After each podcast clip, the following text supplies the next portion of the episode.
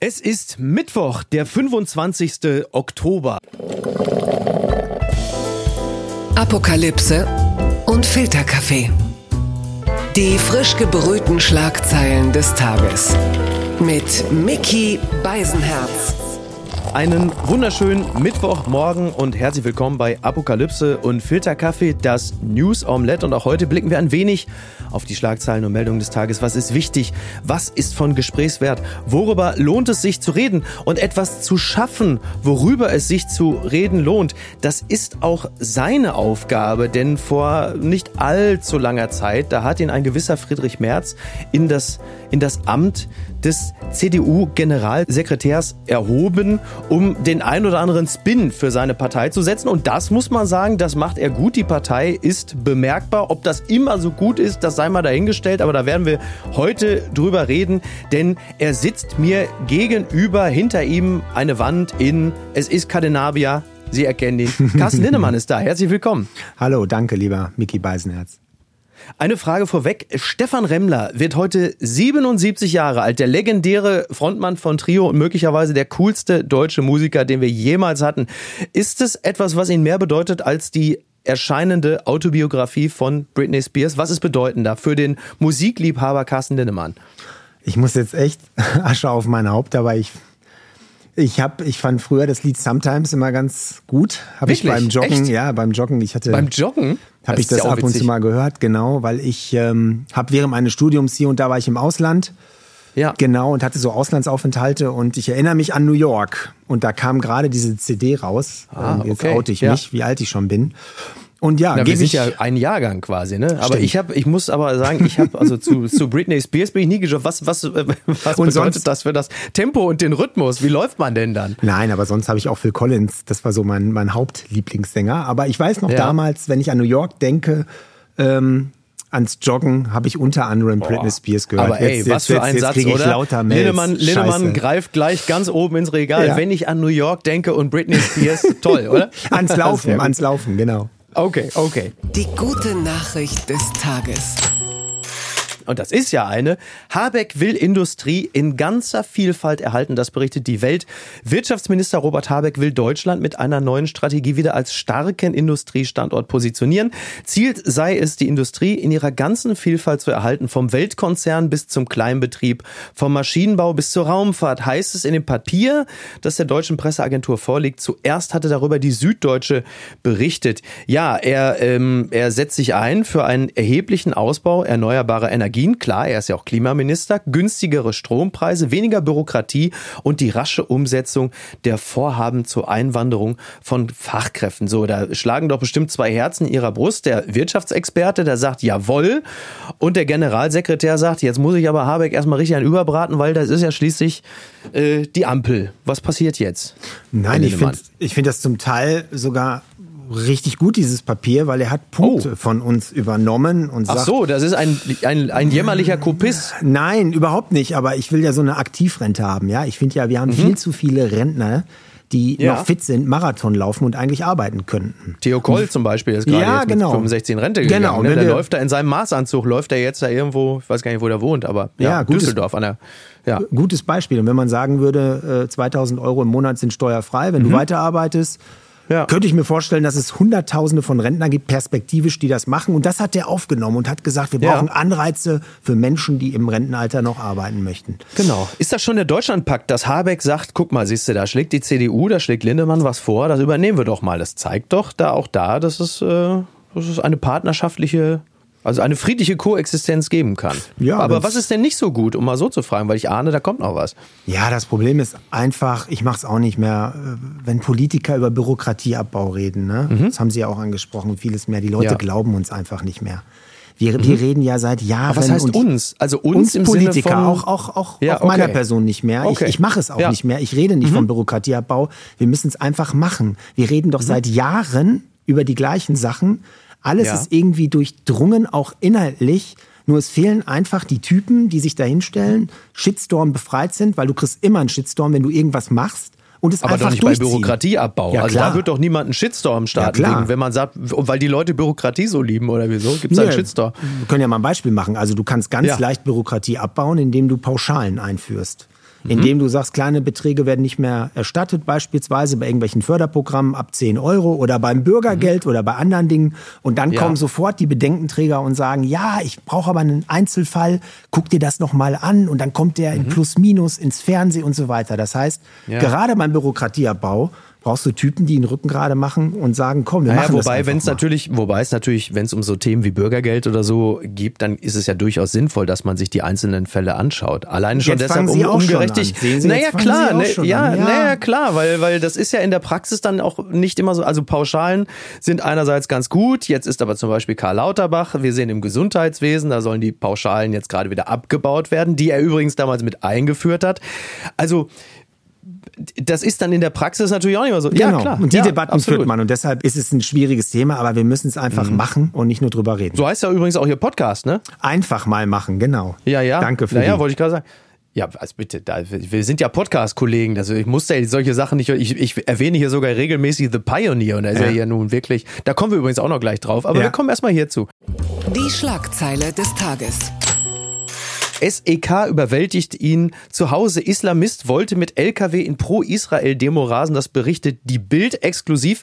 Schwer bewaffnet stürmt das Spezialeinsatzkommando das Mehrfamilienhaus. Spektakulärer Antiterroreinsatz mitten in der Duisburger Innenstadt. Die Elitepolizisten überwältigen gerade einen gefährlichen Terrorverdächtigen. Staatsschutzfahnder vermuten, dass Tarek S.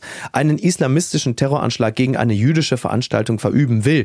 So, das ist jetzt natürlich relativ frisch reingekommen, da wir reden. Wir sind heute ein bisschen früher dran um 19 Uhr am Dienstag. Abend. Das heißt, wir kennen noch nicht genau die Zusammenhänge, aber wir nehmen das Ganze jetzt erstmal als das, was es ist, eine, mhm. eine Breaking News der Bild und ja. glauben das jetzt einfach mal.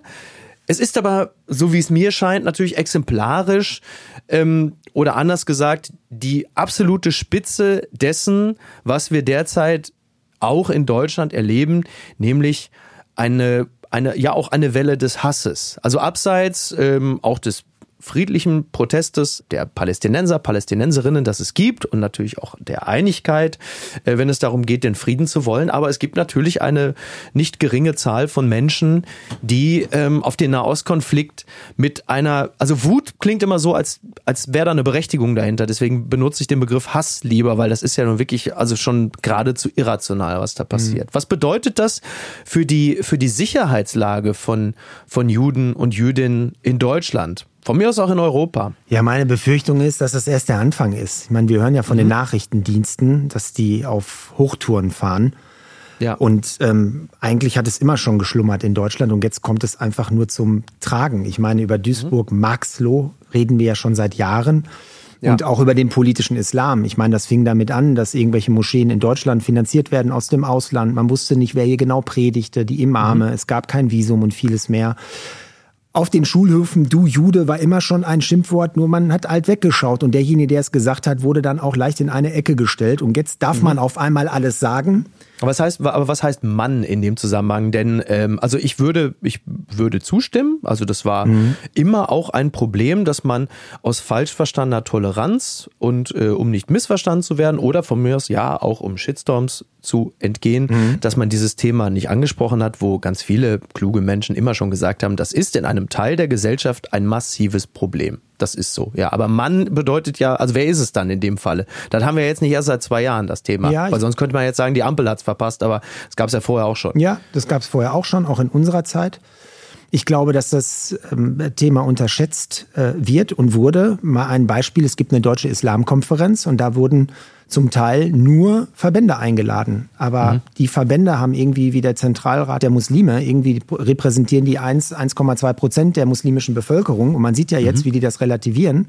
Aber ja. die großen Persönlichkeiten, die den liberalen, säkularen Islam hier repräsentieren, Sairan Atesh, Ahmad Mansour, mhm ähm, Korschid und wie die alle heißen, die wurden ausgeladen. Und deswegen müssen mhm. wir aufpassen, dass wir genau differenzieren. Auf der einen mhm. Seite haben wir so viele liberale Muslime, die einfach in Freiheit und Frieden leben wollen. Und auf der anderen Seite haben wir es mit dem politischen Islam zu tun, die, die unsere Demokratie zerstören wollen.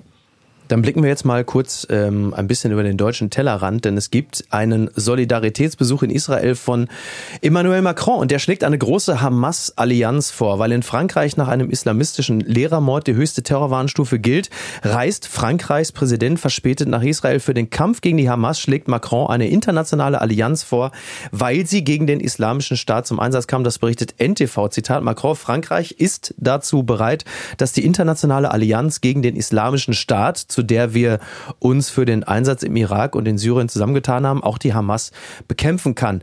Ähm, wie, äh, wie realistisch ist das, dass es diese international, diesen internationalen Zusammenschluss gibt, auch wenn man bedenkt, dass es vor allen Dingen auch im globalen Süden zum Beispiel ganz viele gibt, die das Problem ähm, also da muss man natürlich differenzieren. Äh, man darf die Hamas nicht mit den Palästinensern gleichsetzen, Richtig. aber im globalen Süden hast du natürlich sehr viele Menschen, die auch auf diesen gesamten Konflikt völlig anders blicken, als wir das hier im Westen beispielsweise tun. Denn die sind tendenziell auf Seiten der Palästinenser. Und dann könnte ich mir vorstellen, dass sie auch dieses Problem gar nicht so sehen, wie wir das tun. Ja, also wenn es eine Allianz gibt, die als erstes erstmal die Hamas Auswirkungen auf die Welt, auf die westliche Welt eintrocknen. Ja, das beginnt bei der Finanzierung von Strukturen von Terroristen, vom politischen Islam, wie ich es eben gesagt habe. Ich glaube, ja. dann wären wir einen riesen Schritt weiter. Wenn man aber versucht, jetzt moralisch in der Region unterwegs zu sein, äh, mhm. glaube ich, schüttet man nur Öl ins Feuer. Was bedeutet moralisch in der ja, Region man, unterwegs zu sein? Dass man versucht, ähm, ähm, große Reden zu schwingen, große Papiere und mhm. die Länder tun sich zusammen. Ich glaube, das ist der falsche Weg. Ich glaube, der richtige ja. Weg wäre, dass man die Verbreitung des politischen Islams in der Welt austrocknet, um mhm. so Stärke zu zeigen. Gucken wir mal ähm, direkt jetzt äh, in, das, in das Krisengebiet. Es gibt ja schon gezielte Aktionen gegen ähm, die Hamas, aber mhm. die große Bodenoffensive bleibt ja aus. Unter anderem auch deshalb, weil, also Paul Ronsheimer hat es ja bei uns auch gesagt, dass er sagt, dass generell Netanyahu dem Thema Bodenoffensive ohnehin sehr kritisch gegenübersteht, aber es gibt ja ähm, die Gefahr zweierlei Fallen. Zum einen die rein militärstrategische Falle, dass man auf Seiten der Israelis äh, in diese Tunnelsysteme gerät und da natürlich die Hamas äh, in Anführungsstrichen feldüberlegen ist, weil da warten die nur auf sie. Und auf der anderen anderen Seite gibt es natürlich auch eine mediale Falle, in die Israel zu laufen droht, nämlich dass das, was am 7. Oktober passiert ist, nämlich ähm, die äh, nahezu beispiellose Attacke seitens der Hamas, die von vielen ja gar nicht großartig kommentiert wurde, dass sie jetzt medial natürlich immer weiter in den Hintergrund rückt und verblasst, während die Bilder, die eine solche Bodenoffensive und auch der, der Luftkampf ähm, erzeugen, irgendwann so sehr in den Vordergrund rücken, dass es äh, in ganz weiten Teilen multimedial angefeuert so wirkt, als sei Israel der völlig ungerechtfertigte Aggressor. Wir erleben das jetzt gerade. Und auch das bedenken plus die Situation der Palästinenser, Palästinenserinnen äh, in Gaza. Äh, wie, wie blicken Sie auf das Thema? Bodenoffensive? Wie, wie kann man? Gibt es ein, gibt es einen richtig, gibt es ein falsch oder gibt es nur ein, ein weniger richtig und weniger falsch? Also ein richtig oder ein falsch gibt es in der Aussage, dass Israel natürlich ein Selbstverteidigungsrecht hat, völkerrechtlich mhm. verankert. Und auf der anderen Seite muss man natürlich aufpassen, da gibt es eine Zivilbevölkerung.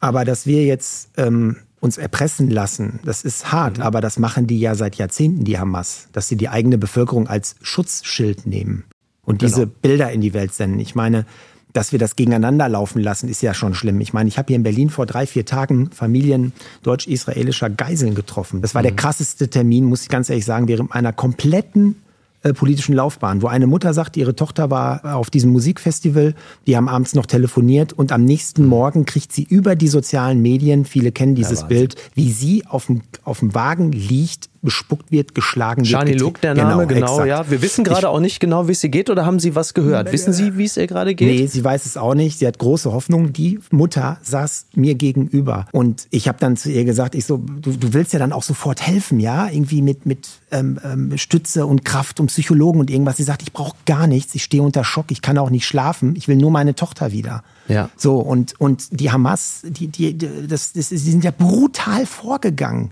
Mhm. So, und deswegen finde ich es jetzt ähm, ähm, schwierig, ähm, jetzt das gegeneinander auszuspielen.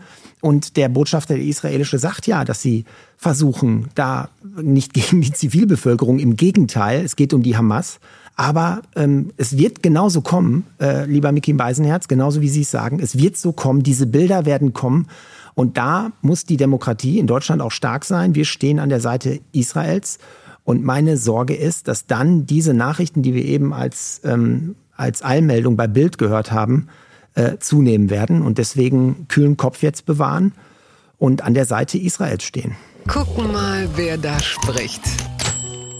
CDU-Politiker im Interview Spahn für, Zitat, Gewalt bei irregulärer Migration. Das berichtet das ZDF.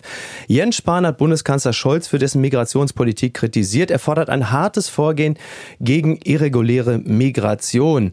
Ja, äh, Olaf Scholz ist gerade noch vorne auf dem Cover des Spiegel mit dem Satz, wir müssen in großem Stil abschieben. Also langes Interview mit Olaf Scholz. Der Mann ist eigentlich im Grunde genommen absoluter Experte für die Vermeidung irgendeiner Griffigkeit, wusste aber dieser Satz Satz wird höchstwahrscheinlich Wellen machen. Wenn man das ganze Interview liest, würde man sagen, naja, ist mhm. im Großen und Ganzen äh, unspektakulär, auch äh, zu sagen, dass in großem Stil abgeschoben werden muss. Das ist ja mittlerweile schon parteiübergreifender Konsens. Klingt nur natürlich nicht so richtig geil von einem sozialdemokratischen Kanzler vorne auf dem Spiegel. Mhm. Ist nicht so richtig sexy. Und dann kommt eben Jens Spahn, ja auch Mitglied des Vorstandes in der CDU, und er sagt, äh, dass mit dem mehr und schneller abschieben, das ist aus, dem, aus der Sicht Spahns unzureichend und unvollständig. Ich zitiere, in erster Linie müsse die Begrenzung illegaler Migration an den Außengrenzen der EU zentraler Bestandteil einer Migrationsstrategie sein und nicht das Abschieben. Gegebenenfalls müsse man, Zitat, mit physischer Gewalt irreguläre Migrationsbewegungen aufhalten. Das sagte er bei The Pioneer. Also da muss ich sagen, äh, das also man könnte sehr, man könnte sehr wohlwollend sagen, er beschreibt da etwas, was, wenn wir nicht so genau hingucken, immer wieder schon passiert. Pushbacks, auch die Art und Weise, wie manche Länder mit, mit Migranten, Migrantinnen umgehen. Das ist, das könnte man sehr wohlwollend als Beschreibung einer finsteren Realität auslegen. Man könnte allerdings auch sagen, auch da wird natürlich wieder ganz gut was nach rechts geschoben, denn das ist ja nicht mehr allzu weit äh, entfernt von Frauke Petris äh, notfalls schießen wir sie vom Zaun. Will man sowas haben von einem Mitglied des CDU-Vorstandes? Ist das jetzt der Sound der CDU im Zusammenhang mit Migration und Fluchtbewegungen? Nein, das ist nicht der Sound. Der Sound ist, dass ja, dieses Land. Sonst hätte er es ja nicht gesagt, ne? Ja, ich meine, ja ich meine, wenn, wenn Sie am Flughafen sind und kommen aus Amerika oder ja. reisen in Amerika ein und, und, und laufen einfach mal durch die Passkontrolle äh, durch, da wird sie auch jemand aufhalten. Also das drücke ich jetzt mal gelinde auf. Er wird es härter ja. machen, als nur aufzuhalten. Ja. So ist es halt und so wollte er darauf deutlich machen. Ich meine, wir bauen. Naja, aber dadurch werden ja Denkräume, dadurch werden ja, also wenn du so etwas sagst, dadurch ja. werden ja Denkräume erweitert. Also Richtig. Also bislang ist doch immer, ist es doch immer unser Ziel, die Menschlichkeit zu bewahren, was an den EU-Außengrenzen, egal ob es zu einem Kompromiss kommt oder nicht, natürlich sowieso kaum gewahrt bleiben kann. Aber das einfach so zu sagen, dass man sagt, notfalls mit Gewalt, weil dann eröffnest du natürlich dann als nächstes schon die Möglichkeit, naja, also nächste Stufe, sorry Leute, aber also will man das? Ist das jetzt, ist das so der, ist das so der, der Ton, wenn wir über Migration reden? Die wir ja übrigens mhm. auch noch brauchen, kommt ja auch noch dazu. Genau, da haben Sie ja auch im Zusammenhang mit dem Zitat von Friedrich Merz drüber gesprochen. Ich glaube, der Unterschied ist einfach, Entscheidend ist, dass wenn wir als Partei aus der Mitte heraus Dinge ansprechen, dass wir mhm. da nicht nur versuchen, sondern die Dinge auch umsetzen. Also dass beispielsweise klar ist, dass nur noch Menschen nach Europa, nach Deutschland kommen können, die bereits einen positiven Asylbescheid haben. Das muss ja. doch eigentlich das Ziel sein. Heute kommen noch total viele falsche, sage ich jetzt mal, die mhm. natürlich mhm. aus ihrer Sicht ähm, ähm, mhm. Interesse haben, aus wirtschaftlicher also falsch Sicht. Sind Beispiels, also falsch sind zum Beispiel ja, junge Männer, die keinen Asylgrund haben und mhm. nach Deutschland kommen und keine Frauen, die einen Asylgrund vielleicht haben aus anderen Gründen, die wir aufnehmen müssten und die vielleicht nicht über den Seeweg es schaffen, sondern die wir vielleicht über Flugzeuge nach Deutschland holen. Ja. Das ist doch das Richtige. Ja. Und die Humanität ja. Deutschlands geht doch im Moment vor die Hunde, weil selbst ja, bei mir im Ort, ich komme aus dem Ort, 3000 Einwohner, wir hatten 2015, 2016 so ein Patensystem, das war super. Da gab es immer einen Pater aus dem Ort, der hat sich um einen Flüchtling gekümmert, die haben dann Botengänge gemacht und vieles mehr. Und heute kommen die gleichen Leute auf mich zu und sagen, mhm. Carsten, es geht nicht mehr. Wir ja. überfordern uns so. Und darauf will Jens Spahn in dem gesamten Interview, wenn man das liest, hinweisen.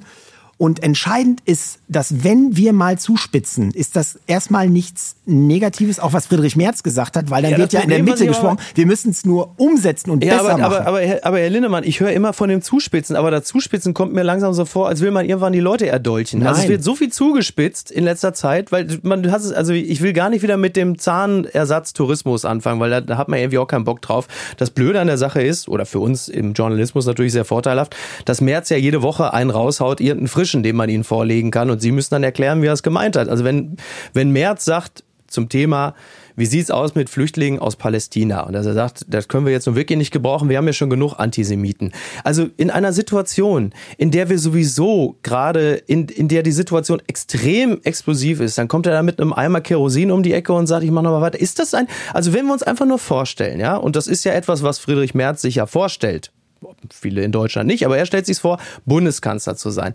Wollen wir einen Bundeskanzler, der in einer solch aufgeladenen, explosiven Situation solche Sätze sagt im Sinne von, wir haben genug Antisemitismus hier im Land, da würde man übrigens nicht widersprechen, das stimmt, aber der Ton, wie er ihn setzt, bedeutet natürlich, alles, was wir uns jetzt hier zusätzlich reinholen, ist ja schon nahezu gleichbedeutend mit Antisemitismus. Und Migrationsbewegung mit Antisemitismus gleichzusetzen, das ist natürlich etwas, äh, da würde selbst ich als Wohlmeinzer sagen, da bist du aber schon ganz, also das ist dann schon nicht mehr Cadenabia mhm. blau, sondern schon Sarrazin braun. Ja. Übrigens ein Mann, den er natürlich auch noch, als hätte, als hätte legt er sich das Ei auch noch gleich, dass er dann auch noch sagt, wir sollten mehr auf Sarrazin hören, wo wir uns doch in Deutschland nach, sagen wir, seit zehn Jahren darauf verständigt haben, dass wir das jetzt nicht auch noch brauchen. Mhm. Also da, da müssen Sie ja hinter dem Mann herräumen, das kann Ihnen doch auch keinen Spaß machen.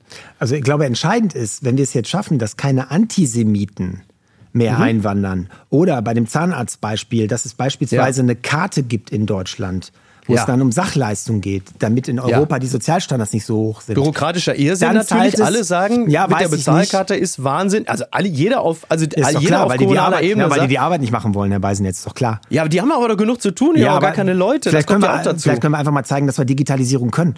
Warum können wir nicht ja, mal? Das können wir doch nicht. Das können doch, wir doch, doch. Warum können wir nicht? Das warum können wir nicht? dem Beispiel zeigen? Ja, ich, ich würde eine GmbH gründen, staatliche ja. Aufsicht. Da würde ich fünf ja. Experten reintun. Da würde ich sagen, hier mhm. ein Jahr habt ihr Zeit, setzt es ja. um, richtige Experten. Weil wenn Verwaltung Digitalisierung macht, kommt Verwaltung wieder raus. Aber wenn wir das umsetzen würden, dann ähm, zahlt es bei uns ein und nicht bei den Protestparteien. Und genau das machen wir gerade und das ist unser Weg. Deswegen entscheidend ist, dass wir es auch machen und nicht ja, nur also di digital first, Migranten second oder was wird das dann? Weil das ist doch alles. Sie können das, das doch nicht so zuspitzen, Herr Ball, müssen Sie so aufpassen, ja, wenn Sie das Job so hier. zuspitzen. Das ist doch in der heutigen Atmosphäre. Ne? Ja, ich weiß, ja, ich weiß, aber ich, ich gönn mir, ich gönn mir das. Nein, aber das ist doch, aber das ist ja, also ich finde Friedrich Merz macht teilweise wirklich gute Oppositionsarbeit, weil mhm. er dem Bundeskanzler immer wieder Beine macht. Und das will ich ihm auch lassen. Das mhm. ist auch okay. Aber es kommt halt jede zweite Woche so ein Ding um die Ecke, wo du sagst, ey, du kannst doch, du, du, kannst doch deinen, du kannst doch deinen Sprachschatz nicht aus der Kiste von Krupalla und Co. ziehen. Und die, also selbst der wohlmeinendste Beobachter sagt, da ist wirklich fast kein Unterschied mhm. an manchen Stellen. Mhm. Und zu sagen, pass mal auf, wir haben schon genug Antisemiten hier im Land, schiebt die Verantwortung für den Antisemitismus, was übrigens ein deutscher respektive europäischer Exportschlager ist, schiebt die Verantwortung für den wachsenden Antisemitismus ähm, den Leuten zu, die in Teilen dafür auch verantwortlich sind, das würde ich überhaupt nicht bestreiten. Aber man, man tut so, als wäre das jetzt plötzlich irgendwie der Importknaller. Und also sorry, also Antisemitismus ist nur wirklich eine Erfindung. Äh, da müssen die Deutschen nicht auf die anderen zeigen. Ja, ich habe es ja am Anfang oder mittendrin eben auch gesagt, dass wir den Antisemitismus in, in Deutschland haben. Aber es gibt einfach, ich meine, man muss wissen, bei der Hamas, das ist eine Terrororganisation. Ja. So, und der politische Islam wird dort sehr breit verwaltet. Äh, äh, ist dort äh, breit äh, gesehen. So, Klar, da muss man halt natürlich genauer gucken. Ich meine, Merz will ja auch so eine Art Wesenstest mit den Migranten machen, nach dem Motto, irgendwie unterschreiben sie hier, dass sie äh, das Existenzrecht Israels. Also gerade, weil wir gerade gesagt Bürokratieabbau. Also weniger wird's dadurch natürlich auch nicht, ne?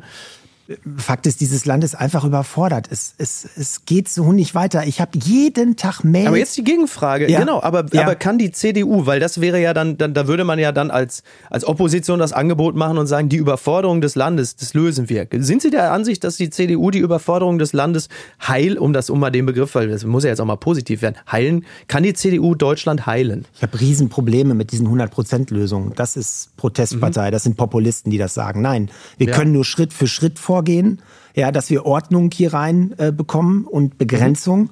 So, und da gibt's halt mehrere Ideen. Darüber hat Friedrich Merz mit Herrn Scholz drüber gesprochen, dass wir beispielsweise Grenzkontrollen leider brauchen, auch an den deutschen ja. Grenzen, dass wir die Maghreb-Staaten zu sicheren mhm. Herkunftsstaaten, wir haben über die Karte gesprochen. Eigentlich müssen wir ein System haben, dass nur noch diejenigen auf die Kommunen verteilt werden, die wirklich ein Bleiberecht haben und vieles mehr. Ja. Und da haben wir der Regierung die Hand gereicht und haben gesagt, wenn ihr bereit seid, sind wir auch bereit. Aber Sie sind doch ein Mann des Positiven und ein Mann des Anpackens. So, das heißt ja auch einfach mal machen.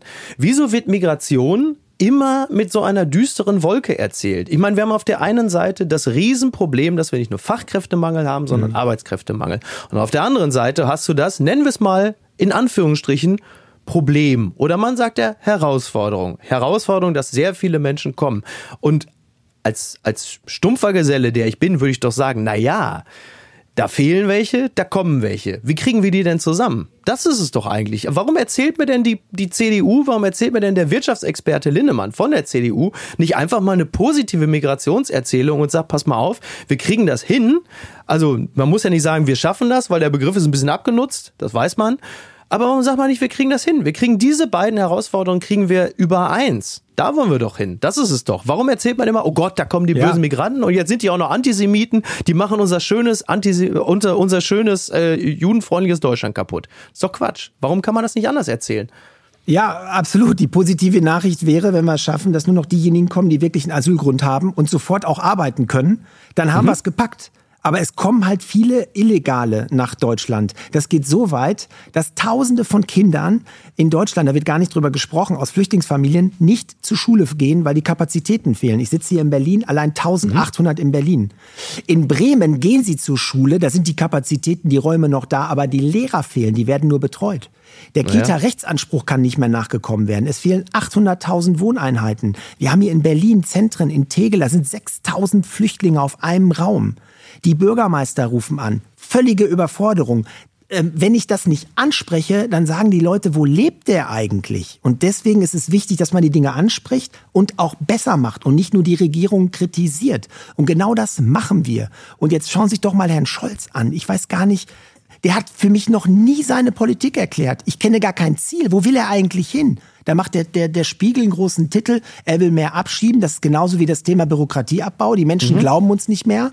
Er muss doch mal eine kleine, wenigstens eine Mini-Vision haben, wo man hin will. Naja, es ist ja übrigens, also bevor wir gleich zum nächsten Thema kommen, das mit dem äh, Abschieben im großen Stil ist ja übrigens auch gar nicht möglich. Also Richtig. wenn man sich mit Experten genau. unterhält, wie Aladin genau. Elmar Falani, liebe Grüße, dann sagt er, das kriegt er in dieser Legislatur mit Sicherheit genau. nicht mehr gewuppt. Abgesehen davon, diese viel zitierten 300.000, äh, der, der, die meisten von denen sind ja auch geduldet. Das heißt, du hast am Ende äh, vielleicht 10 Prozent oder so und dann sind es ein paar 10.000. Also das selbst, selbst wenn es gelänge auf die eine oder andere Art, ähm, also worüber reden wir dann hier? Genau, gerade? deshalb habe ich gerade gesagt, es ist wie beim Thema Bürokratieabbau. Die Leute glauben uns nicht und, und es ist ja auch so, dass es einfach Probleme gibt, weil bestimmte Länder nicht mitmachen, sie nicht aufnehmen und vieles mehr. Und deshalb nochmal, wir müssen zu einem System kommen, wie es Ruth Kopmanns oder andere sagen. Mhm oder Knaus, Professor Knaus, dass man sagt, ja. man kann nur nach Deutschland kommen, wenn man bereits einen positiven Asylbescheid hat, wenn man das in Drittländern beispielsweise ja. beantragt und nicht mehr aber wo hier. willst du die denn dann, aber dann ist natürlich, und dann müssen wir wirklich zum nächsten Thema kommen, aber wie, wie willst du den denn daran hindern, dann sich auf den Weg zu machen? Denn ähm, versuchen wird man es immer, solange die Zustände im eigenen Land so beschissen sind, da wird man, egal ob es jetzt mehr oder weniger Bürgergeld gibt oder eine Bezahlkarte oder was weiß ich, werden die Leute sich immer auf den Weg machen. Denn es ist das, was da versprochen wird in dem Land, wo sie hinwollen, sieht es immer besser aus als in dem Land, wo sie sind. Und ich glaube, das muss man dann auch, der, das gehört auch zur Ehrlichkeit, dass man sagt, da können wir, äh, wir können unseren Staat noch, also noch, können wir den, den Standard gar nicht künstlich so runterschrauben, dass dieses Land, unser Land, so attraktiv für die Leute wird, dass sie sagen, ja, da brauchen wir gar nicht erst losfahren. Das teile ich Das teile ich. Aber ähm, trotzdem müssen wir es machen, weil die Anreize dann gedämpft werden. Sie werden aber nicht so niedrig sein, dass keiner mehr kommt. Das stimmt. Aber zweitens ähm, muss ein Staat auch seine Grenzen schützen können. Ich meine, wir bauen mit europäischen mhm. Geldern, ich sage es jetzt einfach mal hart, äh, bezahlen wir die Zäune in Rumänien und Bulgarien. Das sind auch ja. deutsche Gelder mit dabei. Da ja. machen wir es woanders nicht. Wir haben ja unsere nationale Grenze nicht aufgehoben, sondern wir haben sie verschoben an die Schengen, an die europäische Außengrenze, die bis heute nicht richtig gesichert ist. Ja, und ist. wir gucken halt gerne, wir gucken halt auch gerne weg. So, ne? Egal ob es jetzt Tunesien ist oder Türkei, also wir sind halt einfach froh, wenn das Problem irgendwie nach draußen verlagert wird und wir nicht genau hingucken müssen. So. Ja, ich meine, man sieht ja, wer hier hinkommt. Das ist ja, also wenn wir wer kommt denn, also wer, was heißt denn, man sieht ja, wer hinkommt? Wer kommt denn hier hin? Es sind ne? vor was allen heißt, man Dingen, sieht, aber ja, man sieht klingt nein, ja so, als, als Nein, es ist ja nicht von mir, es ist ja von Herrn Knaus, ja. von allen. Alle sagen, ja, wir aber, brauchen aber Kontingentlösung aus den Ländern sag, direkt. Aber ich glaube nicht, dass Gerald Knaus sagt, man sieht ja, wer hier hinkommt. Ich glaube, ein bisschen, ein bisschen komplexer drückt das schon aus, oder? Ja, die Statistiken zeigen ja, dass es sehr stark, sehr mhm. viele Männer sind. Auch junge Männer, ja, aber die auch können wir doch auch Männer. gebrauchen, ne? Oder? Also wenn, wenn du da jetzt irgendwie, was weiß ich, du hast irgendeinen einen Syrer oder, also ich klinge schon wie Eiwang, aber Sie wissen, was ich meine. Du hast irgendeinen Syrer oder von mir aus einen Ukrainer, wenn der jetzt irgendwo in Erding in der Kfz-Werkstatt arbeitet, von mir aus erstmal als Hiwi, sagt doch keiner was dagegen. Dann freuen die sich in Erding auch. Ja, aber zwei Drittel der Syrer bekommen in Deutschland Bürgergeld. Ja, gut, aber das hat ja auch ein bisschen damit zu tun, dass sie nicht arbeiten dürfen, oder?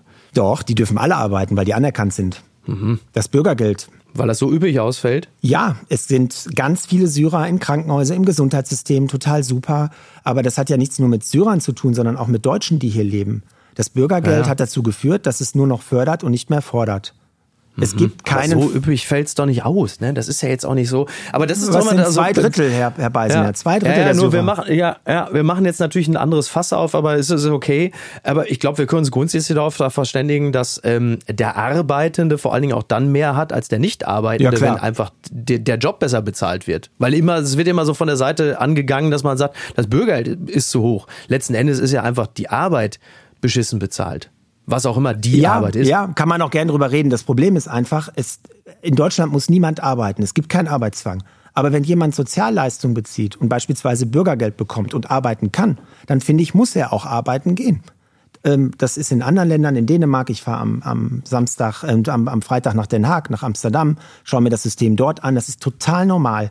Zum Teil machen die Menschen noch gemeinnützige Arbeit. Nur in Deutschland ist es nicht so. Und deswegen ist das ein politischer Punkt, den wir vertreten. Und das hat überhaupt nichts mit Ausländern oder Deutschen zu tun. Das ist insgesamt das System, dass jeder, der hier lebt und Bürgergeld bezieht und arbeiten kann, finde ich auch arbeiten muss. Und wer nicht arbeiten kann, weil er ein Handicap hat oder körperlich nicht kann, der muss vielleicht noch mehr unterstützt werden als heute. Das ist für mich ein Sozialsystem, was funktioniert. Der Trick der Woche. Augenhöhe mit den Grünen. Umfragezeitpotenzial von Bündnis Sarah Wagenknecht. Die Frankfurter Rundschau berichtet darüber. Und nicht nur die. Ich kann sie ja nicht aus dieser Sendung entlassen, ohne dass wir über Sarah Wagenknecht gesprochen ja. haben. Das geht, ja nur, das geht ja nur wirklich nicht. Ähm, Jetzt die Frage, wer schlottert denn jetzt eigentlich am meisten ne, über die äh, neue Wagenknecht-Partei? Also Umfragen zeigen, jeder Fünfte kann sich vorstellen, Wagenknecht zu wählen, also das Bündnis Sarah Wagenknecht. Ist das jetzt äh, für die AfD ein Riesenproblem? Ist es möglicherweise auch für die CDU ein Problem? Denn es ist ja dann auch eine Oppositionspartei mit einer Frau von einer großen Strahlkraft, die über das Thema beispielsweise Migration zum Beispiel ähnlich spricht wie Friedrich Merz, aber insgesamt vielleicht für die Leute ein bisschen attraktiver ist. Also was, was passiert denn da jetzt im Adenauer Haus? Geht er jetzt auch irgendwie, kriegt man da auch schon Panik? Nein, Panik nicht, aber trotzdem haben Sie völlig recht. Das hat Implikationen für die gesamte Parteienlandschaft. Auch wir werden zumindest anfangs, könnte ich mir vorstellen, den ein oder anderen Prozentpunkt verlieren. Wir müssen jedes Mal mhm. beweisen, dass wir es äh, besser machen. Aber Fakt ist, die Menschen sehen sich nach Typen. Und ähm, ja. inhaltlich teile ich das nicht, was sie sagt, aber sie ist einfach ein Typ. Sie hat eine Meinung. Die mhm. sind ja rar gesät, die sterben ja aus ja. Gott. Du hast ja aus selbst in der Wirtschaft, egal wo du bist, mhm. du hast kaum noch Typen, die eine Meinung haben, eine klare Meinung und dazu stehen. Und das ist sie. Und deswegen ja. ist sie erstmal interessant. Wenn sie also sie die Meinung ist natürlich in Teilen ja, auch ich, ich wollte, ja, aber trotzdem, äh, ne, trotzdem radikal. Da würde man sagen, also nur Typ alleine ist auch, weil Kropala ist auch ein Typ. Ne? Ja, aber trotzdem ist es erstmal grundsätzlich interessant für die Menschen. So, und jetzt kommt das ganz Interessante. Sie wird gewinnen, vor allen Dingen von der AfD und von den Linken. Ich denke mal, zwei Drittel ihrer Stimmen holt sie genau von diesen Rändern. Und am rechten Rand wird sie die AfD nie überholen können. Mhm. Aber am, am linken Rand wird sie versuchen zu überholen. Mhm. Stichwort Rente, Stichwort Pflege, Mindestlohn, da wird sie dann nicht auf 14 gehen, sondern auf 16 ja. Euro oder 18. Ja. Da wird sie überholen. Und die entscheidende Frage ist natürlich dann äh, am Ende des Tages, ähm, schafft sie es, ja, beispielsweise die 5%-Klausel zu, zu heben. Mhm. Wenn sie es nicht schafft, dann kann es vielleicht sein, dass am Ende die Sarah Wagenknecht-Partei nicht ins Parlament kommt, sie die Linken klein hält und dies nicht mehr schaffen und damit in Zukunft vielleicht Mehrheiten von 40, 42 Prozent ausreichen, um zu regieren.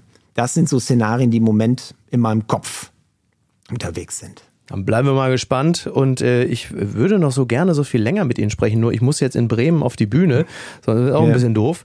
Schade, ähm, eine schade letzte dass die Frage. Zuhörer nicht, nicht hören, wo sie, wo sie gerade sitzen, nicht sehen. Ich sitze, ich sitze in einer, ich sitze in einer ja. spektakulären ja. Äh, Garderobe im Fritz-Theater in Bremen. Es gibt hier wahnsinnig viele Kostüme und seltsame Bademäntel und so. Also ist schon, ist schon wirklich spektakulär. Ähm, das muss man sagen. Eine letzte Frage, weil was in wessen Kopf, was ging Ihnen äh, durch den Kopf, als äh, Richard David Brecht seine Honorarprofessur Professur verloren hat an der Leuphana. Ein Mann, von dem Sie gesagt haben, ein Philosoph, von Wusste dem man in 200 oder 300 Jahren, natürlich, Wusste klar. Ich, also bitte, kommt. sorry, Herr Lindmer, ja. kann ich ihn doch nicht, ne, kann ich doch nicht liegen nein, lassen. Nein, so. nein, nein. Und eben dieser Philosoph, den will die Studierendenschaft in, äh, in Lüneburg nicht mehr haben. Und ja, was wird das denn jetzt? Wie wird man denn in 300 Jahren über Precht sprechen, so wie die Dinge gerade liegen? Negativ. Aber ähm, ich finde, wie ja. gesagt, Typen gut. Das passt jetzt hier nicht, aber deswegen habe ich das damals egal, gesagt vor drei, vier. Typen gut, nein, egal, was nein, sagen. nein, nein, habe ich nicht gesagt. Er, er müsste, er müsste sich entschuldigen und müsste Stellung nehmen, mhm. ganz einfach. Und das macht er nicht. Ja. Und das ah, doch, er hat, er hat. Das will ich Ihnen, das will ich Ihnen äh, nicht vorenthalten, mhm. weil sonst, äh, das, das, muss ich Ihnen noch sagen. Es ist so, die Rheinische Post hat ähm, mit Richard David Precht gesprochen und da ist das Ganze überschrieben. Es ist mir ein großes Bedürfnis, mich zu entschuldigen. Ja. Und er hat aber auch gesagt, für seine Äußerungen im Podcast, also ich möchte er sich entschuldigen. Nach seinen Worten bestehe bei einem Podcast immer die große Gefahr, sich missverständlich auszudrücken. Da muss ich sagen, da hätte ich vom Philosophen Richard David Brecht etwas anderes oder etwas Klügeres erwartet, denn gerade der Podcast ist doch eigentlich die perfekte Möglichkeit, sich gut auszudrücken, anders zum Beispiel als bei X oder bei Facebook oder so, wo man mit der Verkürzung oder nennen wir es doch Zuspitzung sich manchmal ganz schön äh, eine abholt und mitunter sogar zurecht. Genau, und deswegen hätte er, hätte er das wahrscheinlich klarer stellen müssen. Und ähm, ja, es sind halt irgendwelche äh, Dinge, die im Mittelalter vielleicht mal irgendwie diskutiert wurden oder so waren, mhm. aber nicht heute. Und da muss er sich halt klar von distanzieren. Da muss man auch einfach mal sagen, das war scheiße, was ich erzählt habe. Ja, das stimmt. Das ist doch ein wunderbares Schlusswort. Dr. Carsten Linnemann, ich bedanke mich ganz herzlich bei Ihnen. Und ich danke äh, wenn auch. Sie Lust haben, führen wir das fort. Vielen Dank auch, gerne wieder. Dankeschön. Viel Erfolg. Bis gleich. zum nächsten Mal. Dankeschön. Ciao, ciao. Danke. Ebenso. Tschüss. Apokalypse und Filterkaffee ist eine Studio Bummens Produktion mit freundlicher Unterstützung der Florida Entertainment. Redaktion Niki Hassania. Produktion Hanna Marahiel. Executive Producer Tobias Baukage. Ton und Schnitt Lara Schneider. Neue Episoden gibt es täglich. Überall, wo es Podcasts gibt.